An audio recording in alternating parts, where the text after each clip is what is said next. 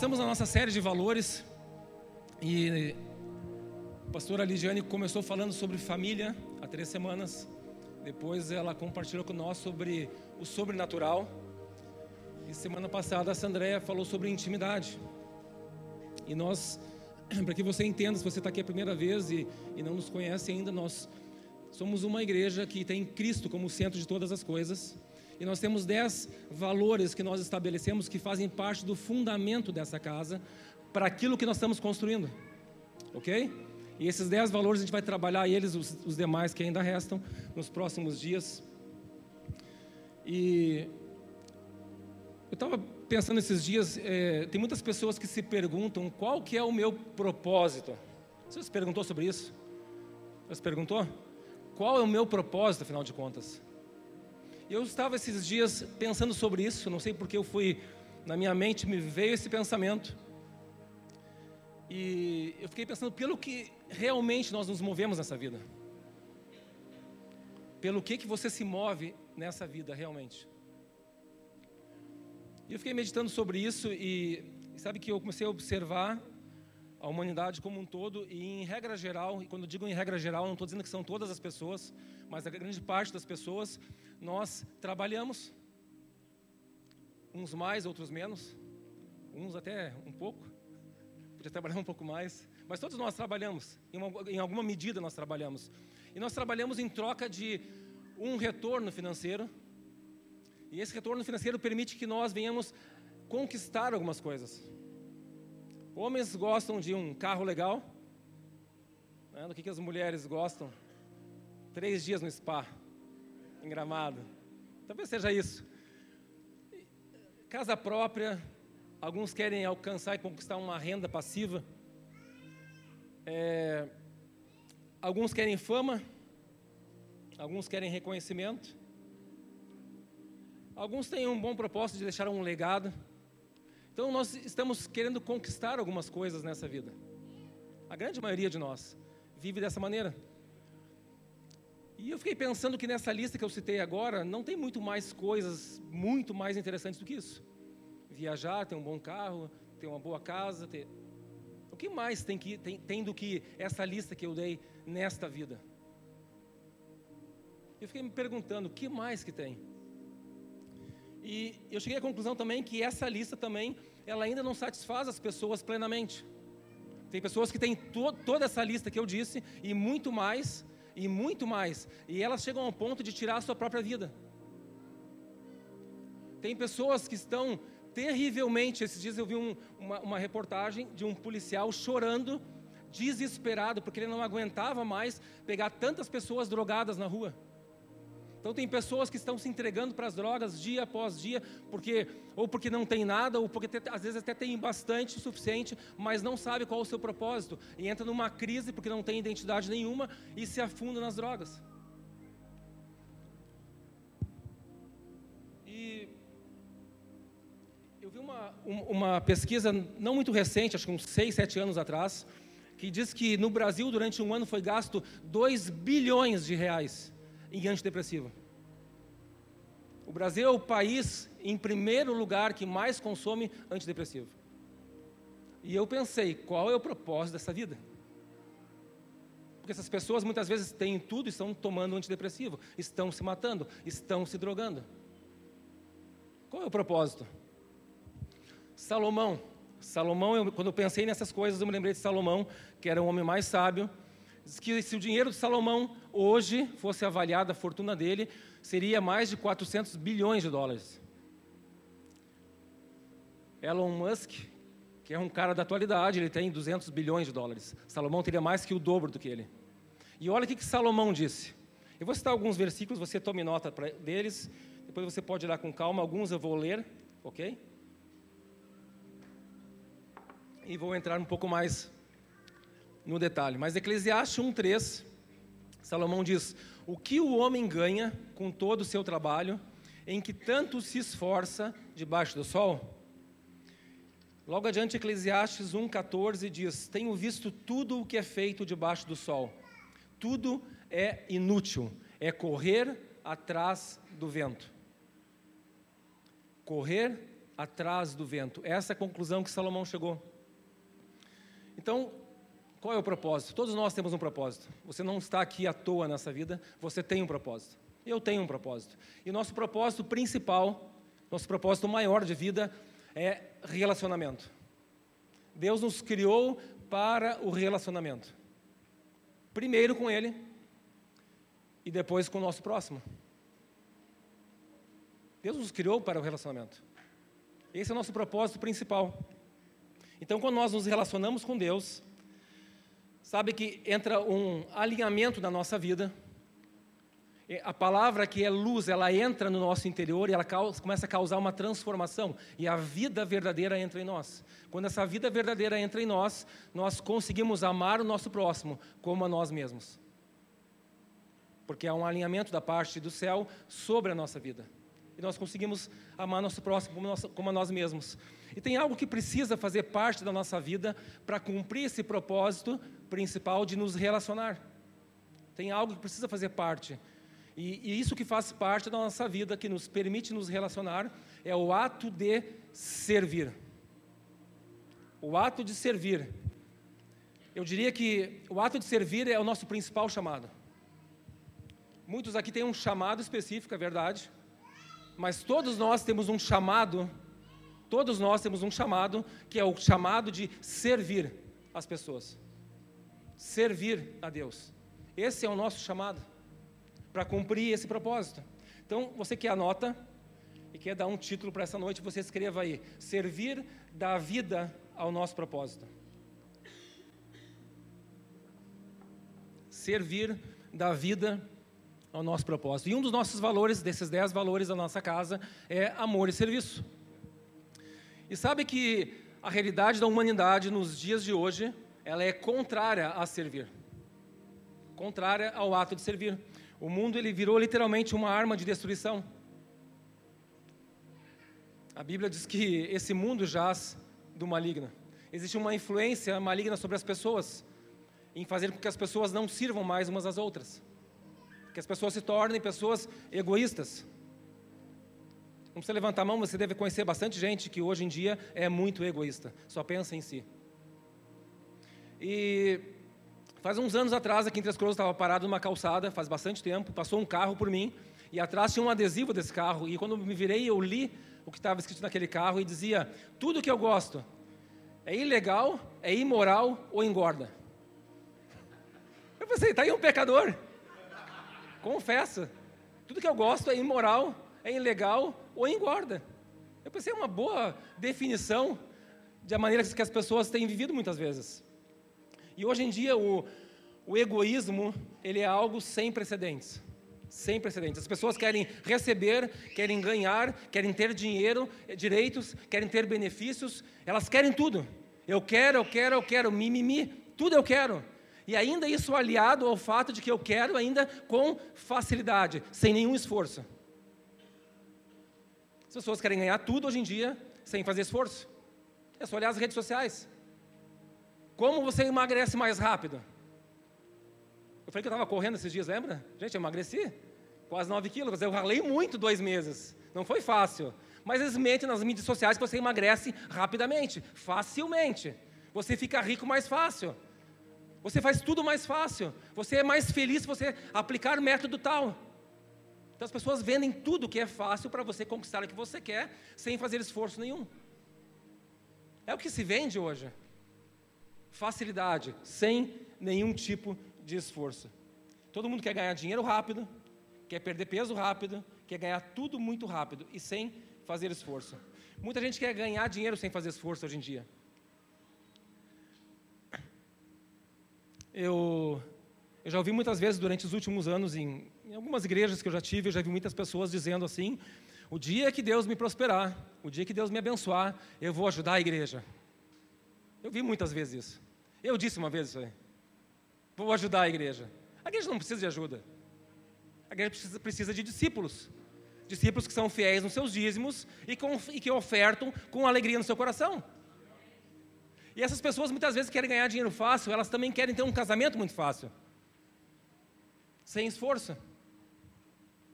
E essas mesmas pessoas muitas vezes querem ter filhos e criar filhos sem esforço. Mas para servir, escute bem, para servir precisa de esforço. Precisa de esforço. Servir sua esposa precisa de muito esforço. Amém? Amém, Amém Aproveitem um coro para elas ouvirem bem alto, amém? amém? Amém. É muito esforço para servir as esposas. Os homens agora se regozijaram, né? Vamos lá. Mas sabe que, por outro lado, nunca se viu tantos casamentos se desfazerem, se destruírem e acabarem. Nesse tempo que a gente vive. Por quê? Porque os homens e as mulheres ficaram egoístas. Não querem servir um ao outro. Efésios 5, 25 diz que o homem deve amar a sua esposa como Cristo amou a igreja. E os homens não querem servir muitas vezes. Esposas às vezes não querem servir.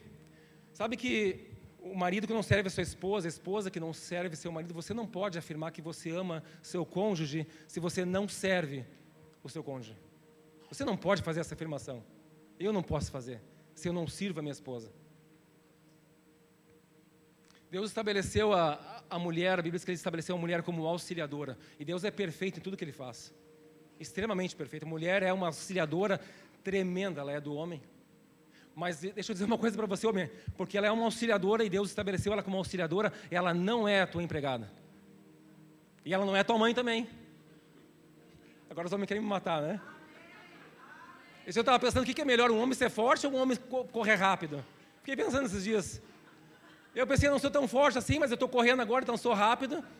Eu fiquei pensando, mas é melhor ser rápido do que ser forte, sabia? Porque se você é forte, pega um cara muito forte, você pode levar a pior. Mas os caras fortes, grandão, musculoso, eles não têm muita velocidade. Então, se você correr rápido, você tem tempo de fugir. E eles não te pegam. Eu pensei, é melhor ser rápido do que ser forte. A porta está aberta ali. Se nem gostou, eu saio correndo, gente. Mas, homens, tua mulher não é, não é, não é, não é tua, não é tua mãe, ela, ela não é tua empregada. Ela é tua esposa. É para você amar ela como Cristo amou a igreja. Então você precisa servir tua esposa. É simples. Precisa servir. Se você não serve ela, você não pode dizer que ama ela. E ela da mesma maneira. Precisamos servir nossas esposas. Servir nossos filhos demanda muito esforço. E nunca se viu nesse tempo crianças tão frágeis. Eu ouvi o absurdo semana passada, alguém me disse que numa escola começaram nas competições esportivas a premiar os perdedores, a premiar os derrotados. Por quê? Porque as crianças são frágeis, elas não suportam a derrota, elas não sabem lidar com isso, então tem que dar uma, uma medalha para quem perdeu. Por que acontece isso? Porque os pais não querem servir seus filhos, educando, corrigindo e alinhando as crianças com a palavra de Deus. Daí acontece isso, as crianças ficam frágeis. Porque os pais não querem servir seus filhos. A gente não coloca criança no mundo só. Os pais que apresentaram aqui as crianças agora são lindas e maravilhosas. Elas têm um futuro incrível pela frente. Mas é os pais que vão impulsionar elas. Então nós servimos nossos filhos impulsionando eles para um destino que Deus já tem preparado para eles. Você pode atrapalhar e atrasar isso, mas você pode contribuir com isso, você impulsionar eles. Você vê como é sério isso? Você realmente impulsionar os seus filhos? Nós precisamos servir nossos filhos. Lá em Tiago, no capítulo 4, bem no finalzinho, A Bíblia diz que aquele que sabe o que deve fazer e não o faz, peca. Aquele que não sabe o que deve, que sabe o que deve fazer e não o faz, esse comete pecado. Sabe que ter prazer em não servir é, é algo maligno. É algo bem diabólico ter prazer em não servir. A nossa natureza pecaminosa tem prazer em não servir. Então, esse prazer falso só pode ser vencido com o poder de um prazer genuíno e verdadeiro, que é Jesus. Jesus tem a chave que tira você desse lugar, ele alinha a sua vida e você começa a servir com prazer. Servir a Cristo é algo que nos dá prazer. É uma mentira quando dizem que servir não é prazeroso. Mas servir é prazeroso. Vamos avançar um pouco mais. Abre a tua Bíblia em Mateus 20, 25 a 28. Mateus 20, 25 a 28. Um pouquinho antes, nesse texto ainda, Jesus estava subindo para Jerusalém, de repente a mãe dos filhos de Zebedeu, a Bíblia diz, parou do lado de Jesus, se prostrou e se ajoelhou diante de Jesus e disse: Jesus, lá no teu reino, por favor, coloca um filho meu sentado à tua direita e outro sentado à minha esquerda, à tua esquerda. Tipo assim, dá uma preferência radical para ele sentar um de, um de cada lado teu. Jesus olhou para ela e, e eu fico pensando que Jesus deve ter falado para ela, mas ele disse: Ó, oh, então sabe o que tu está pedindo. E os discípulos, porque eram dois discípulos, os filhos dela, os discípulos ficaram muito indignados. E em Mateus 20, 25 a 28, continua esse texto dizendo o seguinte: Jesus os chamou e disse: Vocês sabem que os governantes das nações as dominam, e as pessoas importantes exercem poder sobre elas. Não será assim entre vocês. Pelo contrário, quem quiser tornar-se importante entre vocês deverá ser servo e quem quiser ser o primeiro deverá ser escravo. Escravo aqui significa alguém permanentemente em servidão, em sujeição a um mestre. E Jesus continua dizendo: como o filho do homem que não veio para ser servido, mas para servir e dar a sua vida em resgate por muitos. Cristo é a nossa referência, a nossa melhor versão. A nossa melhor versão é quando nós servimos. Quando nós servimos, nós conseguimos representar de fato Cristo aqui na terra. Quando você serve o reino de Deus, você tem autoridade. Deus te impulsiona a viver o sobrenatural. Sabe por quê? Porque você está fazendo a mesma coisa que Jesus veio fazer na terra: servir. Então, quando você serve, você está imitando Ele, você está fazendo as mesmas coisas que Ele fez e você recebe autoridade para isso. Pessoas que não se movem em autoridade, não conhecem entender o mundo espiritual que vivemos, que é tão real quanto o mundo natural, é porque você não serve. Quando você começar a servir, você vai entrar numa atmosfera do reino de Deus e as verdades do reino vão ser liberadas sobre você e você vai ser autoridade para se mover debaixo dessas verdades. É assim que funciona. Se te falar outra coisa, isso é, é mentira. Um evangelho de faz de conta, isso não é verdade. Você precisa se colocar debaixo desta verdade que a palavra nos orienta a servir. Nesse texto, é, a história indica que Zebedeu era um homem de muitas posses, ele tinha uma indústria pesqueira, ele tinha muita influência. Então, eu, eu, imagino que a esposa dele deu essa tentada aí com Jesus de colocar, pedir para os filhos ficar um à direita e outro à esquerda dele, porque eles tinham muita influência, mas a resposta de Jesus foi muito categórica: entre vocês não será assim. E nós lemos ali que ele disse: se você quer ser importante, sirva. Quer ser o primeiro, seja como escravo. Eu, eu, eu amo a, a, palavra porque ela, ela traz tanta verdade. Ela diz que Deus confunde as coisas desse mundo. Ele usa coisas loucas para confundir as coisas sábias. Por isso que as pessoas não entendem muitas vezes. Ele confunde. Ele não, ele não vem de acordo com, com a tendência que tem, temos nesse mundo, ele vem contra essa tendência. Ele vem contrário ao que nós muitas vezes pensamos e vemos que as pessoas se movem e fazem. Não, ele é contrário a isso. Então ele vem com uma verdade contrária e ele choca muitas vezes as pessoas. Por quê? Porque a verdade dele é uma verdade nua e crua. Jesus, ele realmente é muito bom, ele nos ama profundamente, mas ele, ele tem verdades que são cortantes. E nós precisamos ouvir essas verdades e absorver essas verdades. Ele disse que antes, antes de subir aos céus, Jesus disse que nós faríamos coisas maiores do que ele fez. Às vezes eu fico pensando, por que a gente não faz coisas maiores do que ele fez? Sabe que essa essa declaração dele é impossível de se tornar uma realidade se nós literalmente não o imitarmos na essência do que ele fez. Não se torna realidade. Não adianta eu dizer que, ah, Jesus, tua palavra diz que eu vou fazer coisas maiores do que tu fez. Temos que fazer aquilo que ele fez. E ele serviu. 1 Coríntios 11, 1. Paulo afirma: tornem-se meus imitadores, como eu sou de Cristo. Nós nos desenvolvemos desde crianças por imitação não é mesmo? Nós fomos aprendendo por imitação, desde pequenos. E nossos filhos são melhores se a fonte da imitação deles for boa e continuar sendo boa. Só assim nossos filhos vão ser melhores. Porque eles aprendem por imitação. Se você ora, eles vão orar. Se você adora, eles vão adorar. Você ensina, você prepara, você impulsiona, você leva ele para esse lugar, porque você é autoridade sobre ele. Então nós imitamos. Paulo ainda diz em 1 Coríntios, capítulo 10, 31 a 33. Você pode abrir. 1 Coríntios 10, 31 a 33.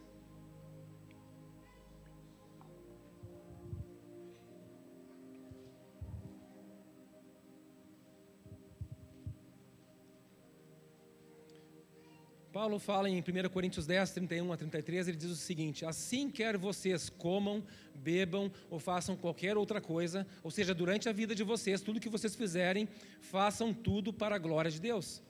Não se tornem motivo de tropeço nem para judeus, nem para gregos, nem para a igreja de Deus.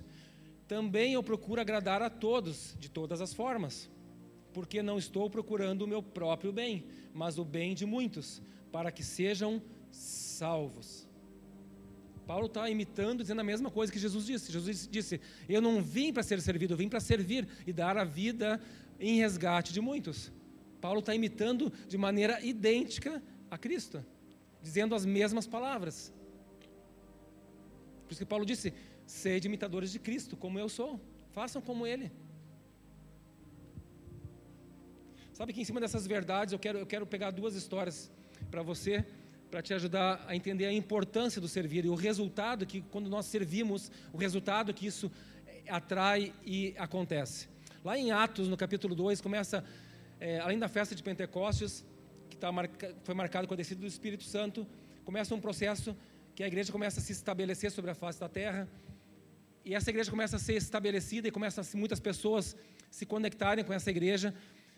E lá no capítulo 6 de Atos, capítulo 6, do verso 1 ao 6, começa, é, começa a relatar dizendo que começaram muitas pessoas a serem acrescentadas na igreja e, e começaram a ter alguns problemas naquela família igreja, porque algumas pessoas estavam reclamando lá, é, os judeus de fala grega começaram a reclamar que as suas viúvas não tinham acesso lá ao alimento e tal, e começaram a ter alguns problemas. Sabe que igreja tem problema?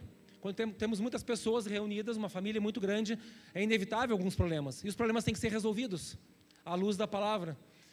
E começaram a ter alguns problemas, e os discípulos se reuniram, então os doze se reuniram e disseram o seguinte: Olha, não é certo nós negligenciarmos o ministério da palavra a fim de servir as mesas.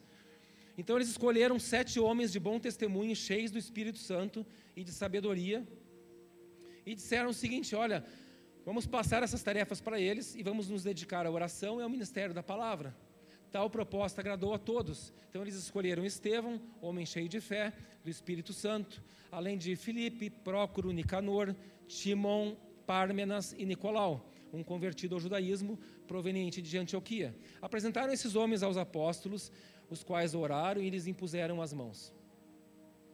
Então, toda aquela situação está acontecendo, a igreja está crescendo, começou a dar alguns problemas, os, os discípulos foram rápidos em detectar aquilo ali e disseram: vamos escolher sete homens para poder nos ajudar a servir e nós podemos fazer aquilo que nós somos chamados a fazer. Vamos orar mais e vamos pregar mais a palavra. E o resultado é incrível. Lá em Atos 6, 7, veja o resultado que aconteceu por causa dessa atitude, de que eles começaram a servir. Em Atos 6, 7 diz: Assim a palavra de Deus se espalhava, crescia rapidamente o número de discípulos em Jerusalém.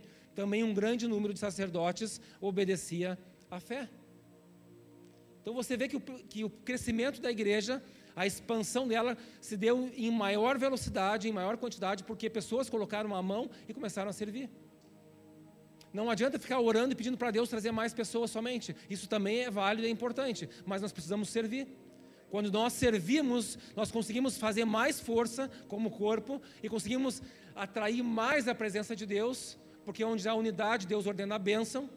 Então nós atraímos mais a presença de Deus, as pessoas vão perceber mais a presença de Deus e elas vão vir até esse lugar porque tem mais acontecendo da presença de Deus nesse lugar, porque as pessoas servem. Esse é o resultado que acontece quando nós servimos. Ei, ninguém foi chamado para ser obeso cristão aqui dentro. Sabe que é obeso cristão? Ficar sentado no banco domingo após domingo e ficar comendo, comendo, comendo. É, muito legal, né? Não, a gente não foi chamado para isso. Foi chamado para servir. Servir. Esse é o nosso chamado. E me chamou a atenção aqui em Atos, nesse, né, nesse texto em Atos, me chamou a atenção as características dessas pessoas que eles chamaram: homens sábios, cheios de fé, cheios do Espírito Santo. Isso me diz algumas coisas. E escute uma coisa, quando eu citei as características, você deve, talvez deve ter pensado que essa exigência é muito alta. Talvez alguns de vocês pensaram isso. Cheio de fé, sábio. Deixa eu dizer algo para você. Você não pode se excluir. O reino de Deus não é exclusivo para algumas pessoas. O reino de Deus é inclusivo. Cristo é o caminho. Se você acessar por Cristo, você acessa o reino e você tem acesso. Não tem nenhum, tipo de exclusividade para acessar o reino de Deus. Nenhum tipo de exclusividade. Ele é totalmente inclusivo. Mas você precisa ser cheio de fé, cheio do Espírito Santo. E deixa eu provar que você tem fé. Romanos 12, 3, só anota o, o, texto, depois você lê em casa. Você é uma pessoa que tem fé. Romanos 12, 3 diz: Pois pela graça que me foi dada, digo a todos vocês: ninguém tenha de si mesmo um conceito mais elevado do que deve ter. Mas, pelo contrário, tenha um conceito equilibrado, de acordo com a medida da fé que Deus lhe concedeu. Deus lhe concedeu fé. Você tem uma medida de fé. Agora, olha o que diz em Efésios 1,13. Nele, quando vocês ouviram e creram na palavra da verdade, o evangelho que os salvou, vocês foram selados com o Espírito Santo da promessa. Então, se você ouviu a verdade, você creu na palavra, o evangelho que salvou você, você é selado pelo Espírito Santo. É só você crer. E você tem o Espírito Santo. Então o reino de Deus não é exclusivo. Tudo que você já recebeu, você pode servir a tua igreja, você pode servir a tua família, você pode servir a tua esposa, os teus filhos, o teu trabalho, o teu chefe, você pode servir a todos. Você já tem algo para oferecer. Porque você, se você já aceitou a Cristo, você já, já é selado pelo Espírito Santo. O Espírito Santo mora dentro de você. Você precisa acreditar nisso. E você já tem uma medida de fé. Então você pode cultivar essa fé e você pode crescer mais, se desenvolver mais e afetar mais pessoas da maneira que você serve.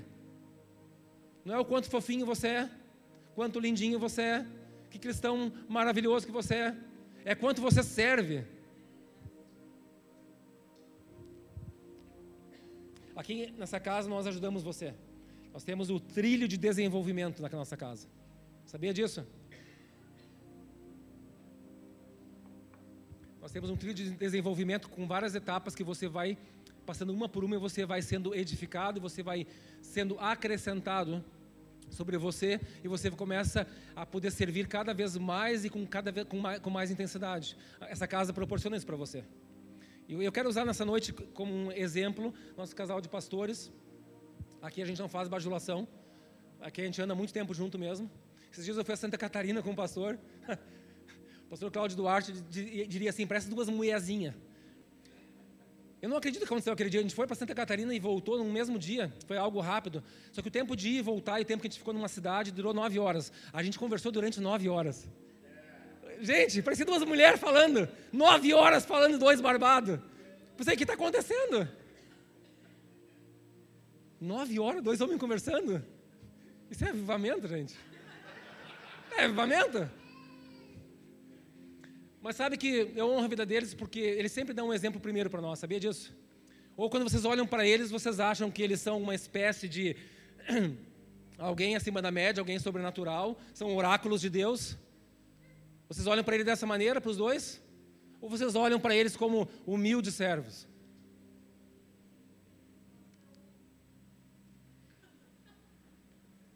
Gente, eles não servem pregando a palavra, eles não servem ministrando cursos. Eles nos servem, os líderes dessa casa que lideram essa casa. Eles servem os voluntários, eles servem as pessoas, eles se servem entre família.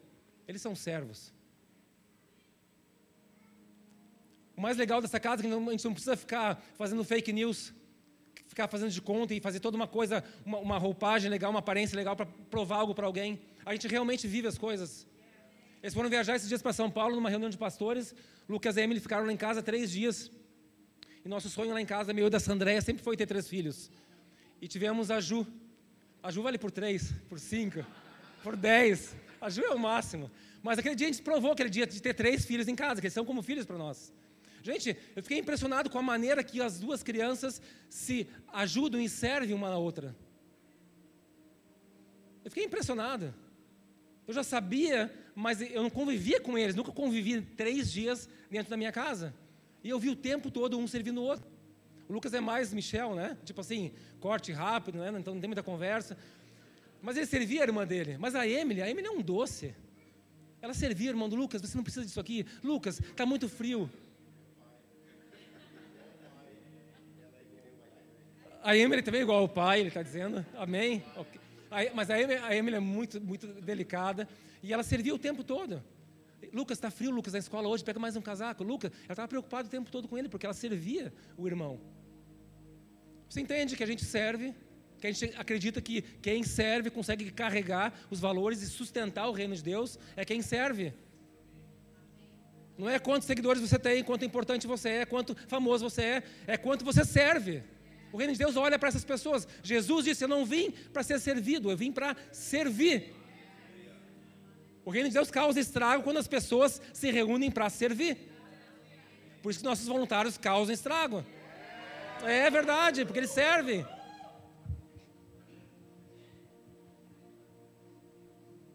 Então, se você quer pregar, como os nossos pastores, você quer pregar a palavra, você quer ser um pastor, seja humilde, avance as etapas. E desde que você vai começar arrumando cadeiras, limpando o banheiro, como muitos de nós já fizemos aqui e continuamos fazendo, servindo café, cuidando do estacionamento, mesmo fazendo essas coisas, faça isso sendo cheio do Espírito Santo. É isso que muda as pessoas, Espírito Santo. Porque a igreja de Atos crescia porque eles eram cheios do Espírito Santo. E aqui entra um valor, semana passada a Sandréia falou sobre intimidade. E sabe que estar cheio do Espírito Santo não é alguém que grita demais, não é alguém que faz escândalo demais, ainda que às vezes dá vontade de fazer escândalo, como hoje à noite, porque a presença de Deus estava aqui, então a gente fica quase, é impossível você se conter. Mas ser cheio do Espírito Santo não é somente alguém que grita, alguém que esbraveja. Mas eu ouvindo Sané falar semana passada, sabe que começa como conta-gotas. Uma gotinha, e aquela água vai enchendo, vai enchendo. E se você é cheio do Espírito Santo, você vai se enchendo, e aquela água começa a encher você, encher você, e começa a vir para fora. E quando você começa a servir, vem tanta água para fora que você começa a tocar na vida das pessoas. Você quer mudar a vida de alguém, começa a servir você vai começar a tocar e mudar a vida das pessoas, porque vai ter vida fluindo de dentro de você, porque você faz aquilo que Jesus veio fazer, servir e dar a vida em resgate de muitos. O reino de Deus não é uma fantasia, o evangelho não é uma fantasia. A pura verdade é essa. E não se serve o reino de Deus de qualquer maneira. Não se serve o reino de Deus de qualquer maneira. Deixa eu contar uma outra história para você, a história de José. A história de José, para mim, é, tem um, um resultado extraordinário. José é filho de Jacó, ele tinha 11 irmãos. A maioria conhece a história de José. Jacó depois foi chamado de Israel, ali surgiu as 12 tribos de Israel. E os irmãos tinham ciúmes de José, porque o pai gostava muito dele, Jacó gostava muito de José, porque ele nasceu, José nasceu durante a velhice de Jacó. Então ele tinha um, um apreço por esse filho e os irmãos eram muito incomodados com isso. Eu vou te citar alguns textos, você só anote, por favor. E José, quando era adolescente, ele teve dois sonhos. Quando ele tinha 17 anos, ele teve dois sonhos. Primeiro sonho de José, lá em Gênesis 37, 6 a 7. Ouça um sonho que tive, disse-lhes.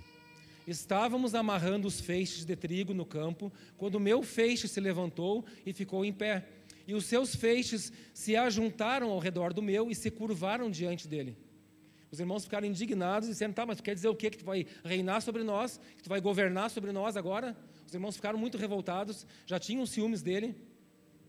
E em Gênesis 37, 9, José, é, José teve um segundo sonho.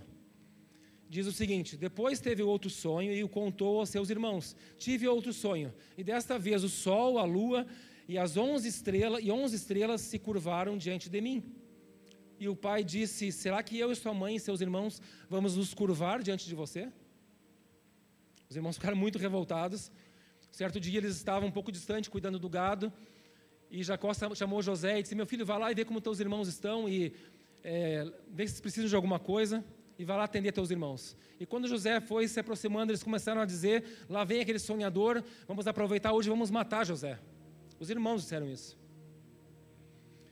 E José se aproximou e eles jogaram ele num poço, iam matar ele, algum irmão lá de, dos 11 interviu e disse: não podemos fazer isso e tal, e passou um, uma, uma caravana de comerciantes midianitas e compraram, venderam José para esses midianitas como escravo. E pegaram a túnica dele e mancharam de sangue e levaram para o pai e disseram: Ó oh, pai, o teu filho morreu, uma fera né, devorou ele, matou ele, está aqui só a roupa dele cheia de sangue. E José tinha sido vendido como escravo. E os midianitas levaram José e venderam José para Potifar. Potifar era o principal chefe da guarda do faraó.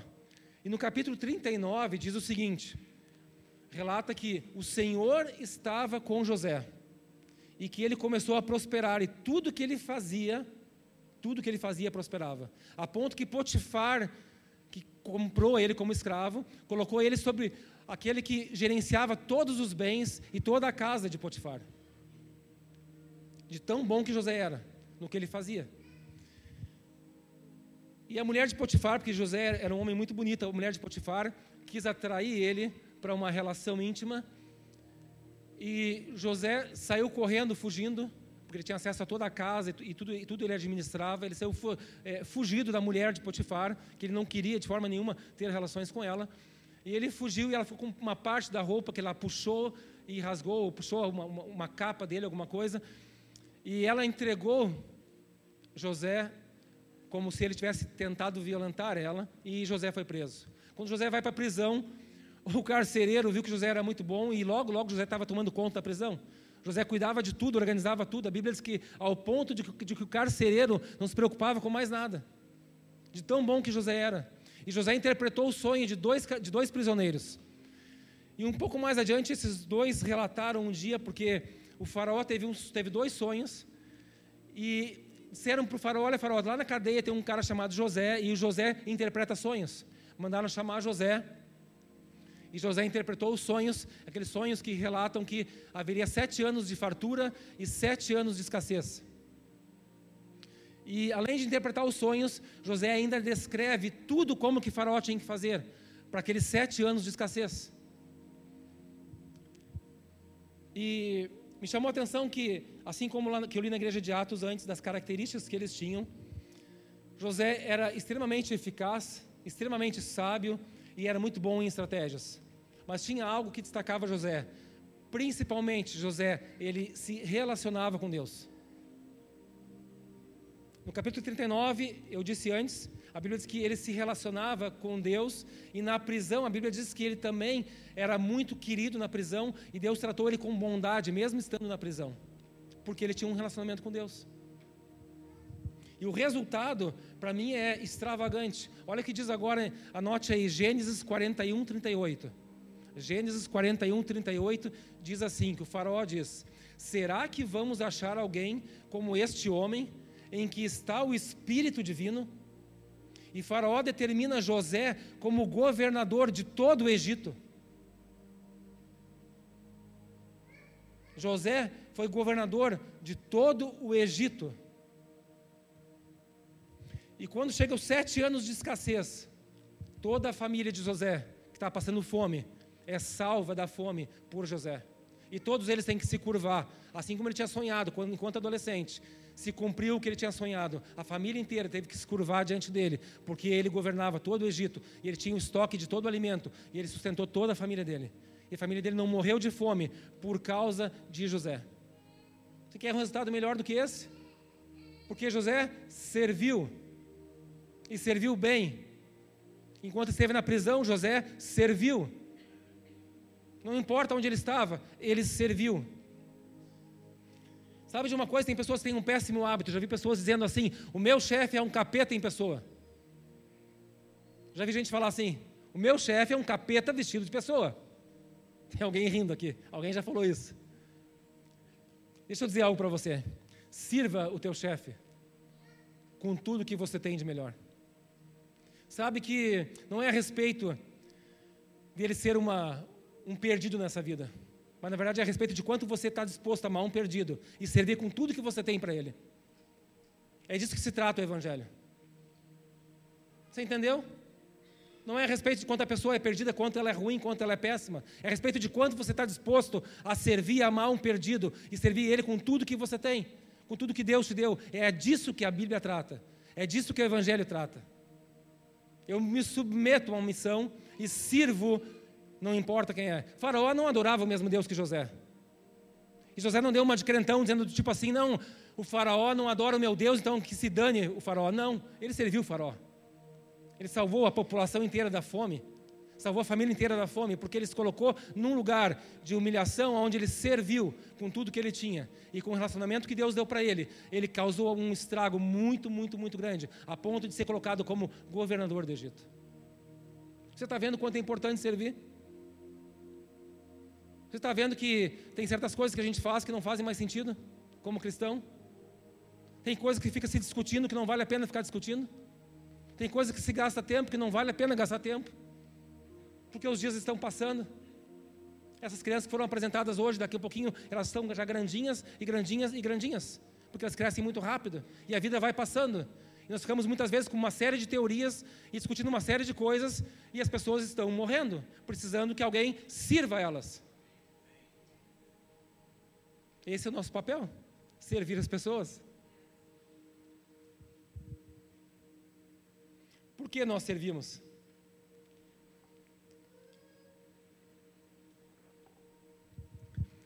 Porque a Bíblia fala tanto em servir. Eu peguei alguns textos só, peguei. Tem centenas, diversos textos que falam sobre servir. Por que, que a Bíblia fala tanto sobre servir? Porque quando nós servimos, nós crescemos, nós nos tornamos pessoas relevantes, nos tornamos pessoas influentes quando nós servimos. Sabia disso? Efésios 4, 11 a 16. Anote ali. Efésios 4, 11 a 16.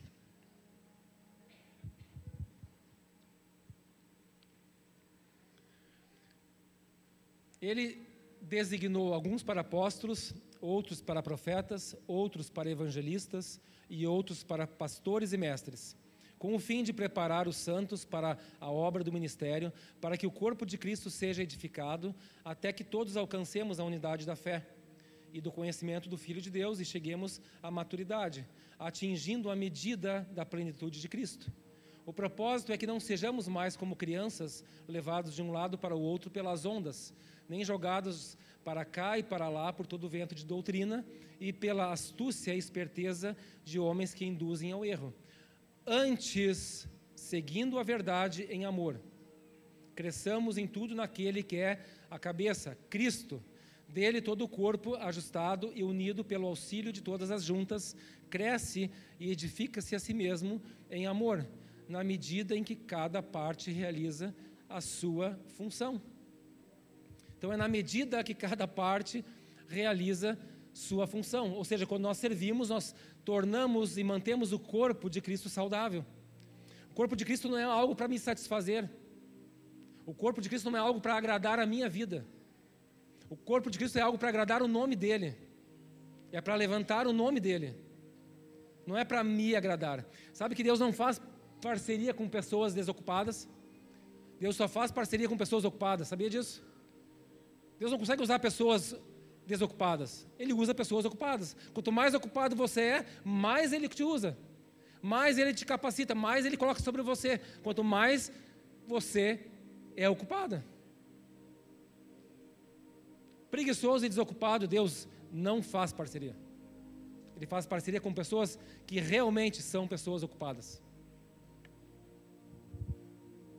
Escute uma coisa: se você não serve o reino, não serve as pessoas, não serve a família, não serve sua esposa, não serve seus filhos, você está desconectado de Cristo.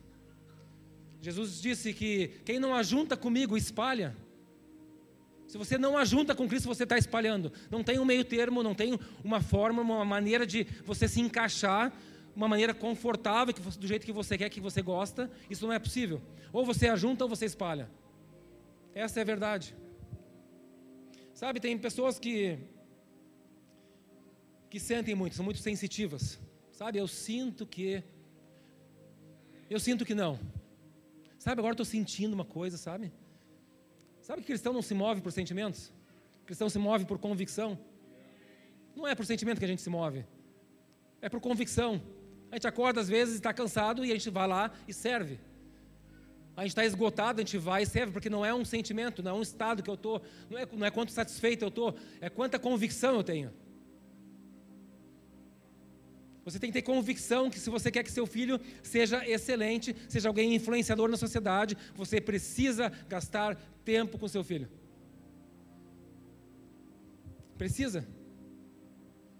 Muitas pessoas dizem às vezes que eu tenho tantos problemas, sabe? Então assim, eu estou com um problema, então não posso servir agora por um tempo, sabe? Porque estou com muito problema. Estou com umas dificuldades.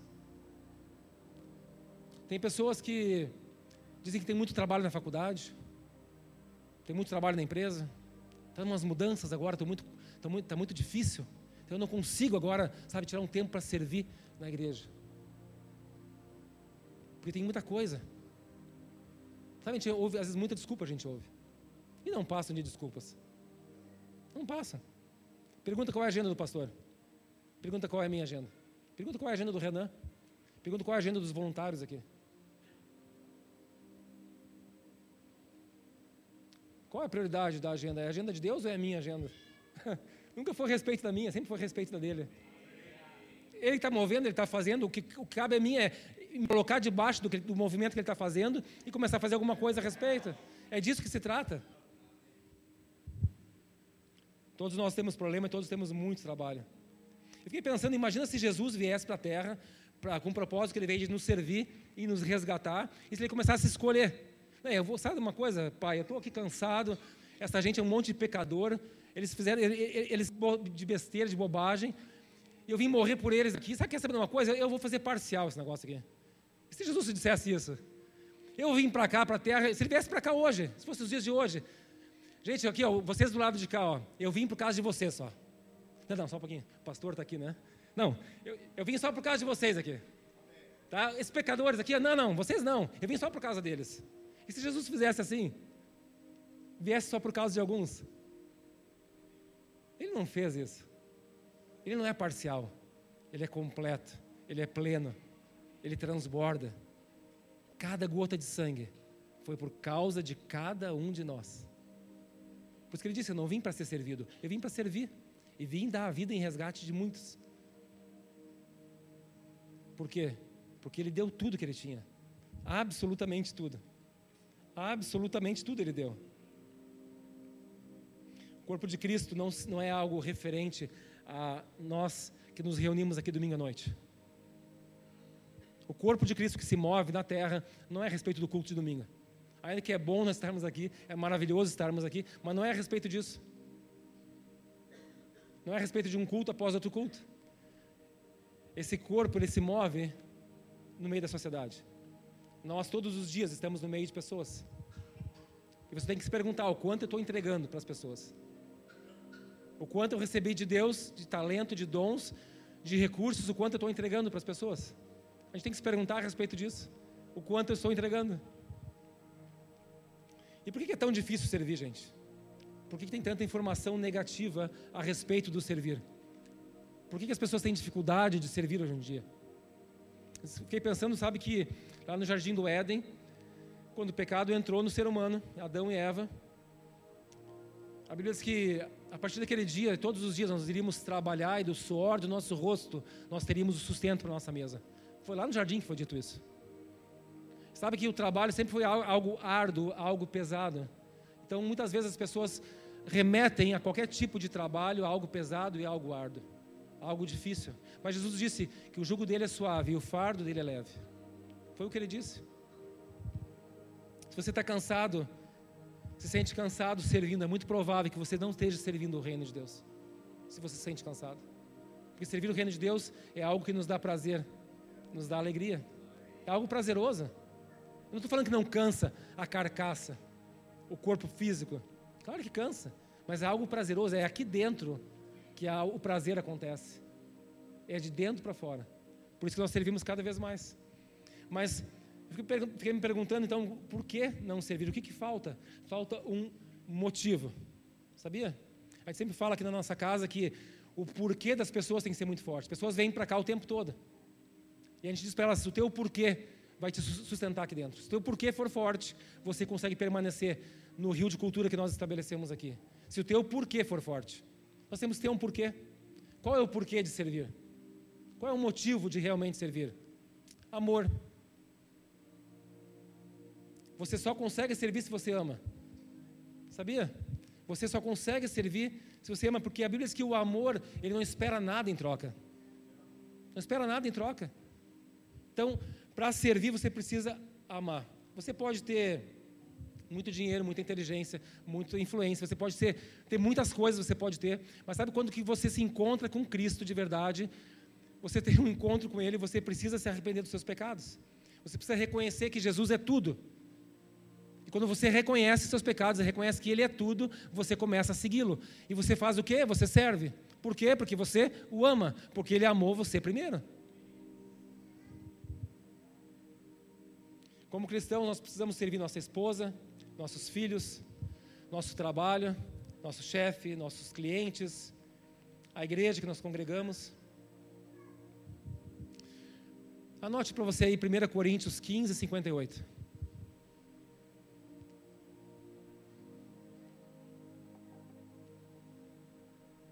15, 58. 1 Coríntios 15, 58 diz: Portanto, meus amados irmãos, mantenham-se firmes e que nada os abale. Sejam sempre dedicados à obra do Senhor, pois vocês sabem que no Senhor o trabalho de vocês nunca será inútil. Essa declaração é linda. Ninguém disse que vai ser fácil. Sabe que lidar com pessoas, inclusive dentro da igreja, não é fácil. Lidar comigo não é fácil. Lidar com você não é fácil. Diga para você mesmo: lidar comigo não é fácil. Nem sempre é fácil. Mas o texto que nós lemos agora diz que nosso trabalho não será inútil. Não será inútil. Sabe que Jesus tem dois caminhos. Jesus não, não, não faz curva, ele não faz volta para dizer as coisas. Ele falou que tem dois caminhos: tem um caminho largo e tem um caminho estreito. Então realmente não vai ser fácil. O caminho estreito não é fácil, mas ele nunca vai ser inútil. Nunca vai ser inútil. E eu quero finalizar com vocês. Anote para você dois versículos em Lucas. Lucas 9, 23. E Lucas 14, 27. Lucas 9, 23. E Lucas 14, 27. Anote esse versículo, esses dois versículos. Lucas 9, 23 diz o seguinte: Jesus disse a todos: Se alguém quiser acompanhar-me, negue a si mesmo, tome diariamente a sua cruz e siga-me. E depois em Lucas 14, 27, ele diz: E aquele que não carrega sua cruz e não me segue, não pode ser meu discípulo. Sabe que diariamente nós estamos cercados de pessoas, amigos, família, colegas de trabalho, colegas de faculdade e quando nós decidimos servir o nosso próximo, nós estamos negando a nós mesmos. Sabia? Quando você decide servir alguém, você está negando a você mesmo. Estamos seguindo a Cristo e nós trocamos as tentações e trocamos os pecados, porque nós estamos ocupados servindo. Tomar a cruz é ir em direção ao local de execução. Sabia? Quando você toma a sua cruz, você está dizendo, eu estou indo para o lugar da execução fala de uma confissão pública de que estamos sentenciados à nossa própria morte. Jesus, quando veio à terra, ele negou a si mesmo. Ele nos serviu com a sua própria vida. E antes de ser executado, Jesus carregou a sua cruz publicamente pela rua. Depois de ser açoitado, machucado, ferido, fizeram ele carregar publicamente a cruz dele na rua. Sabe que eu e você temos que carregar nossa cruz publicamente todos os dias. Isso não é uma vergonha. Carregar a cruz não é uma vergonha, é nosso estilo de vida. Não é vergonhoso carregar uma cruz, é um estilo de vida. Você se nega a si mesmo. Você sabe que nada mais é tão importante do que tomar a minha cruz e carregá-la todos os dias.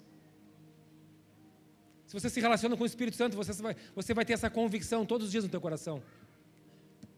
Você vai entender claramente que você não está aqui por acaso, que você não está aqui à toa, que você não é um fracasso, que você não é um projeto errado, você é alguém que foi chamado para ter êxito e sucesso nessa vida. Mas você precisa se colocar debaixo dessa missão de Cristo e tomar a sua cruz todos os dias e carregá-la publicamente, como Jesus fez todos os dias. E quando você faz isso, quando nós negamos a nós mesmos, nós revelamos uma busca pela satisfação de Deus. Quando eu nego a mim mesmo, eu satisfaço a Ele. Sabia? Eu sinto prazer nele quando eu sirvo. Quando eu me nego, entra uma vida, um, um gozo aqui dentro, que ninguém pode fazer isso por mim. Mas o, o meu ato de servir a esse reino, de estender a mão para aquele que está sofrendo, para aquele que está doente, para aquele que está desamparado, para aquele que não tem mais esperança, é um ato de servir.